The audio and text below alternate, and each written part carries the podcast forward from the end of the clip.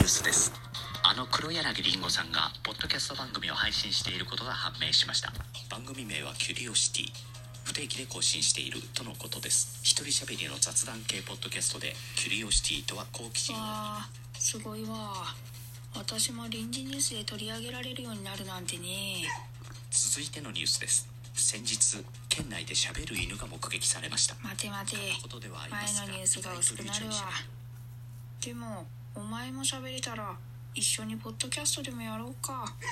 おかあさうん。はい。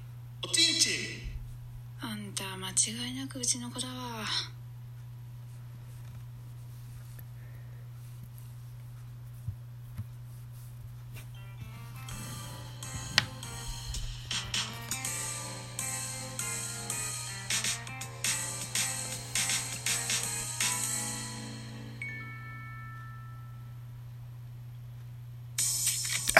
こんばんは、ザボでございます。はい。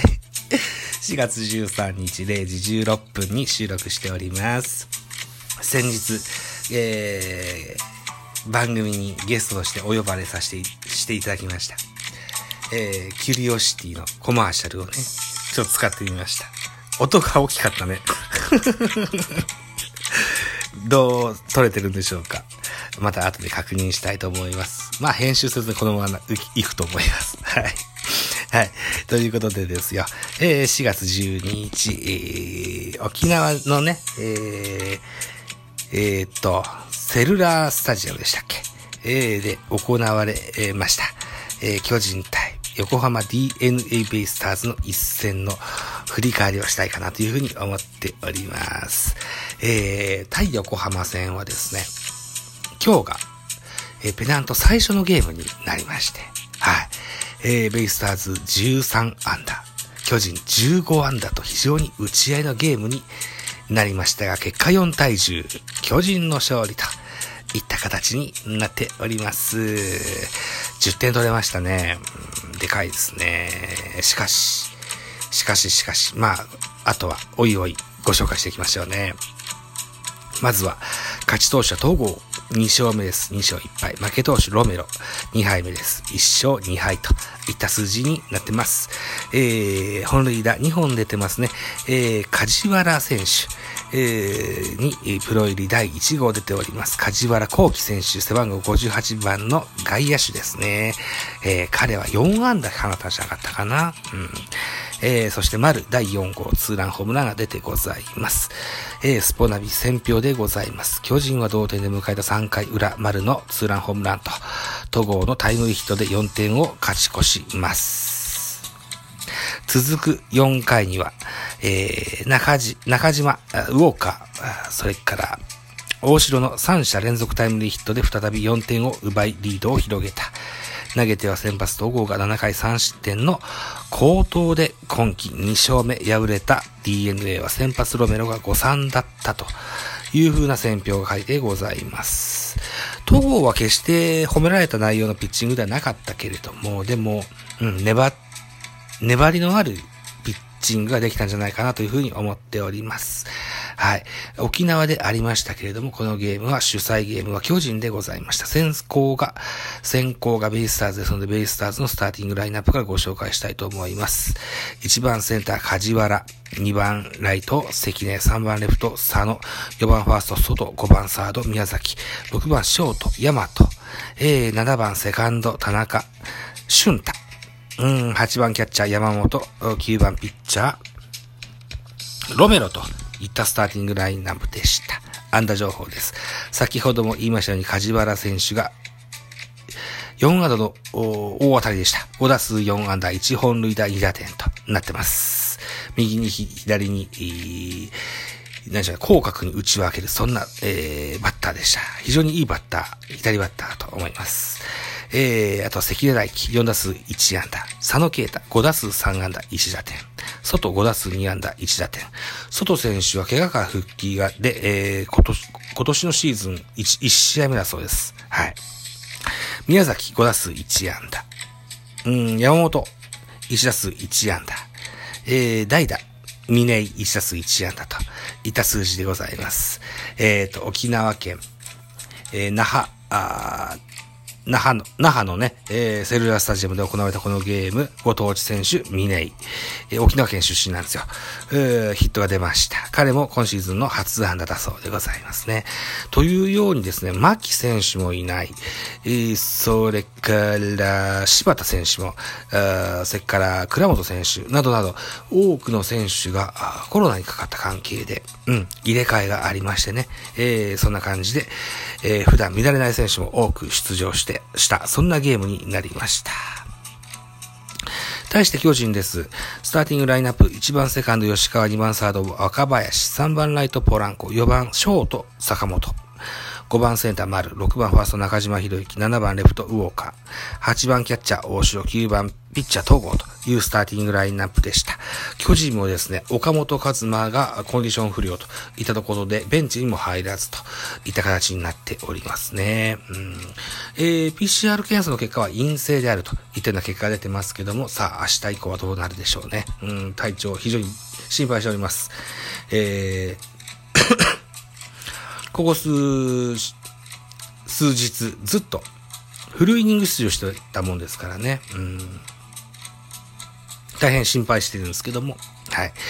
えー、まあ、万全の状態で帰ってきてほしいなというふうに思います。安打情報です。巨人は15安打。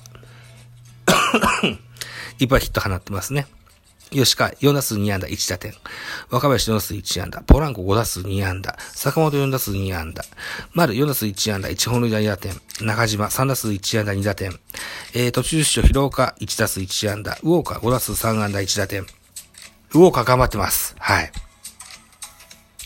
まだまだ、あの、ホームランも出てませんしね、うん、迫力不足に移るかもしれませんが、非常に、えー、献身的に、けなげに、えー、何でしょうね、うん、チームに貢献してくれてる、そんなス、ケット外国人に移ってます。非常に好感度高いです。はい。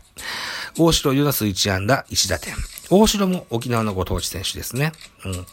で、東郷3打数1安打2打点と。いった数字残っております。ごめんなさいね。ちょっといがらっぽくてね。はい。ということで、投手系統見てみましょう。ベイスターズ5人のピッチャー投げてます。先発ロメロが3イニング下げした64球、被安打8、1奪三振、1デッドボール、6失点と、えー、崩れたのが痛かったですね。うん、2番手入りで1イニング投げました30球、被安打5奪三振に4失点。ここで止められなかったっていうのが大きかったですね。うん3番手、池谷。1イニング投げました21球、2奪三振、1フォアボールといったピッチャーでございます。池谷選手のご紹介しておきましょう。背番号53番、池谷聡太。静岡県出身22歳。左投げのピッチャーです。えー、2020年ドラフトの5位でした。プロ2年目になってます。静岡高校からヤマハを経ましてのベイスターズ入りでした。コンパクトなフォームからキレのあるボールを投げ込む左腕。左スリークォーター。ややサイド気味といった印象でしょうか。昨シーズンは新人ながら開幕1軍入りを果たして6試合を無失点に抑えるも体力面や技術面で課題を残した今シーズンはさらなるレベルアップに励みより多くの出番をつかみたいといったようなコメントでございます。そしてもう一人、新外国人、クリスキー選手に投げました。イニングス投げました。30球、被安打1、奪三振にフォアボール1といった数字が残っております。えー、あ、スポナビでは写真もないんですね。そうですか。背番号49、クリスキー。アメリカ出身28歳。右投げ右打ちの選手です。えー、速球と鋭く落ちるスピリットが魅力の新助っ人。マイナーでは通算97試合にリーフ登板し、投球回を上回る奪三振を記録。2020年にはメジャーデビューを果たした。持ち前の9位を武器に来日1年目から勝ちパターンに入、勝ちパターン入りを狙うといったようなコメントが入っております。えー、っと、そう、ピッチャー陣もね、例えば、山崎康崎選手などなど、コロナの関係で、えー、今、登録抹消されているといった形になってますね。と、んコロナの関係でって言ってます。それは感染したかどうかはわかりません。僕はそこまで知らないんですけど。うん。さてな、どうなんだろうなちょっとわかんないです。わかんないですけど。このゲームには出れなかったといったところですね。あと最後、5番手、田中健二郎、1イニングさんが投げました16球、被安打1打三振といった形になっておりますね。ちょっとググってみようか。ベイ、ターズ、コロナ。うん、陽性判定か、やっぱりそうなのか。山崎康明。いい選手が新型コロナウイルスの陽性判定を受けましたのでご報告と。それからそれの、うーん、何でしょうね、近くにいた選手ということで抜けたのかな。うんっていうことでしょうね。あの、巻とかそういうことなんでしょうね。うん。あ、もうエンディングだ。何をダラダラしてたんだ。すいません。えー、巨人の系統。えー、戸郷が7イニング下げまして、117球、被安打9奪三振10、えー、フォアボール1、3失点と。三振は取れてましたけど、被安打9。ね、これが多かったですね。うん。えー、2番手、畑、1イニング下げまして14球、被安打1、奪三振1。えー、最後、平内、1イニング下げまして17球、被安打3、1奪三振1の1失点といった形になりました。1イニングス投げ3安打1失点は平内君は、まだちょっと2軍での修行が必要じゃないかなといったような投球内容だったと思います。はい。というもかくにも勝ちました。4対10。はい。明日も、明日というか、今宵か。今宵4月の13日水曜日もベイスターズ対巨人横浜でございます。予告選抜メルセデスとアスマかというような発表がされております。はい。それもまた楽しみにしたいかなというふうに思います。残り10秒になりました。えー、4月18日私、ラジオトーク歴が丸4年になります。えー、その、それを記念しまして、えー、記念ライブ、突祭ライブやります。